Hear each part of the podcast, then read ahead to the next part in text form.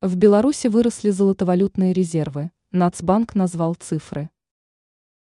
Национальный банк Беларуси обнародовал последние данные относительно поведения золотовалютных резервов республики.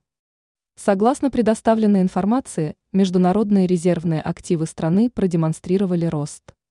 А по состоянию на 1 ноября нынешнего года, предварительные данные, показатель ЗВР составил 8,147 миллиарда долларов, в эквиваленте. Об этом рассказали в пресс-службе регулятора, также назвав и другие весьма любопытные цифры. Например, поведали о том, что за октябрь 2023 года ЗВР увеличились на 221,1 миллиона долларов, плюс 2,8%, после сентябрьского снижения на 66,2 миллиона долларов, минус 0,8%.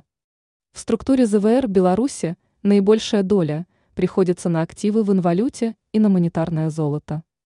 Согласно НБРБ, по состоянию на 1 ноября объем инвалюты в резервах составил 3,312 десятитысячных миллиарда долларов, что больше на 0,5 миллиона долларов, на 0,15% уровня сентября а объем монетарного золота к 1 ноября был зафиксирован на отметке 3,456 тысячных миллиарда долларов.